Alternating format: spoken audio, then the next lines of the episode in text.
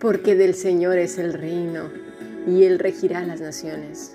Comerán y adorarán todos los poderosos de la tierra, se postrarán delante de Él todos los que desciendan al polvo. Aún el que no puede conservar la vida a su propia alma. Salmo 22, 28 al 29. Si deseas profundizar en tus estudios bíblicos, escribe un correo electrónico a fundacionbiblica.gmail.com. También puedes escribir a más que maravilloso yahoo.es. Si deseas formar parte del grupo internacional, será para nosotros un placer. Muy bien, sigamos pues profundizando acerca ya del final casi de este precioso Salmo 22.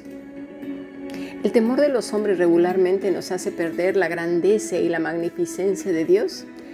El hecho de que sean poderosos, que tengan grandes puestos o simplemente que tengan una posición más elevada a la nuestra, nos llega a intimidar y eso a su vez hace que nos rindamos a sus pies.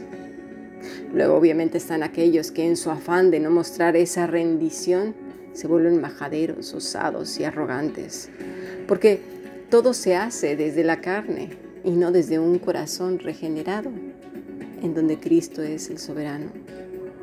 Si tan solo miráramos de cerca la vida de Jesús y cómo actuó tanto con los sencillos como con los poderosos. De esa manera sujetaríamos más nuestra naturaleza y nos someteríamos cada día más y más a la dirección del Espíritu Santo. En esta última parte del Salmo 22 vamos a ver un tema un tanto escabroso, ya que cuando leemos las escrituras damos por sentado muchas cosas y como ya hemos dicho la semana pasada, hay muchas enseñanzas, no solo para un grupo específico de personas. A veces decimos, esto no es para mí. Esto lo dice pues a lo mejor para los ricos, o no tiene que ver conmigo porque es para los reyes, o es para los asesinos, o es para tal o tal o tal, o porque yo soy un plebeyo, pues lo paso rápido porque esto no tiene que ver con mi vida. Pero lo que no sabemos son dos cosas, que quizás tú seas un rico para otras personas, o yo. Mira, Vamos a, los que viven en, la calle, por ejemplo, vamos a ver un ejemplo de ello. Aún entre este triste y doloroso gremio hay gente que es más poderosa que otra, que tiene más recursos que otras y ya forman parte entonces de los ricos de ese gremio. Y lo mismo pasa en la escuela, simplemente en un grupo de niños o en los eh, grupos más extremos, por ejemplo en la cárcel. Hay quienes son más poderosos que otros. Y así es un suma y sigue. Hay otros que tienen, por ejemplo, en diferentes áreas más inteligencia, belleza, estudios, fuerza, economía, un montón de cosas. El ser humano siempre tendrá una posición más elevada que otros en algún aspecto de la vida. Por eso la escritura será aplicable a todos, incluso como padres. Ya es una posición más elevada como hijos mayores, abuelos, etc.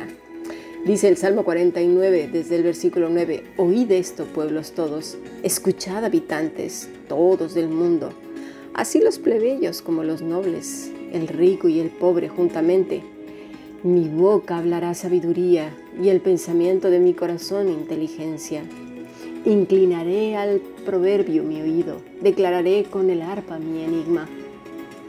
¿Por qué he de temer en los días de la adversidad cuando la iniquidad de mis opresores me rodeare? Los poderosos de la tierra, dice el Salmo 22. Mira, la palabra para poderosos es Dashen, que quiere decir gordo, vigoroso, engordar. Hmm. Y aquí sí que entramos toda la humanidad, porque, tal y como acabo de dar varios ejemplos, Podemos ser poderosos en inteligencia, en fuerza, en belleza, en incluso en insultos. Hay gente que tiene una boca que parece baño de mercado y le salen los insultos de una manera impresionante. Hay gente que es rica en el arte, ¿por qué no decirlo, verdad? En, tocar la guitarra, en componer poemas y tantas cosas También hoy día vivimos más que nunca el bullying. ¿Por qué? Porque a falta de valores, con la terrible idea de que tienes, no sé, vamos a poner el ejemplo, los padres estos que vienen de la generación de los años 90, que dicen, yo a mi hijo no le enseño nada, ya escogerá. Esa idea proviene de los antiguos eh, filósofos como Jean-Jacques Rousseau, que decían que el ser humano es una pizarra en blanco, cuando eso es una terrible mentira. Sabemos que eso no es así. Nuestras células hablan por sí mismas. Hay una historia. Ellas pueden narrar de quiénes venimos. Aún en los trasplantes de órganos vitales, ahí podemos ver la memoria celular que no tiene explicación científica. Por lo tanto, esa es una afirmación falsa, porque no había ciencia en aquel entonces que pudiera eh, eh, decir lo que ahora se ha descubierto. Pero esa generación, mayormente inculta, simplemente adoptó las ideas y crió hijos con contravalores, es decir, valores torcidos, deformados y por lo regular egoístas, apáticos, desamorados, violentos, sin referentes ni columnas psicológicas, gente que además es endeble de carácter, sin propósito, confundida, desalentada, norteada, sin rumbo, sin génesis, sin, sin apocalipsis. A esto nos estamos enfrentando. Gente que está gorda, pero hueca se sienten poderosos, pero están vacíos, porque de ahí surge un humano que no se soporta a sí mismo, se destruye corporalmente. Su ansiedad por encontrarse es tal que su cuerpo se convierte en un mural de dolor, de confusión y protesta, destruyendo la belleza natural para convertirse en una pizarra deforme, manchada, flácida, y lamentablemente muchas veces es marcha atrás.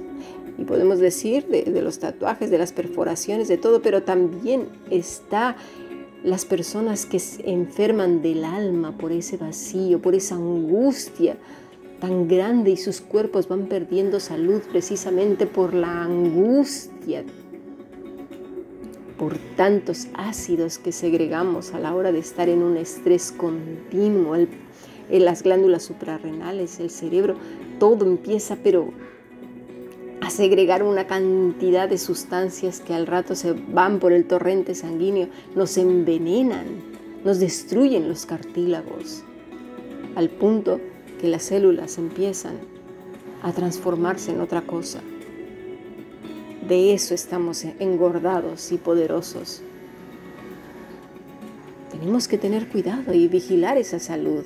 Porque al no tener futuro, se amasa su poder en lo temporal y su ansiedad se convierte entonces en violencia, ya sea hacia uno mismo o hacia otros.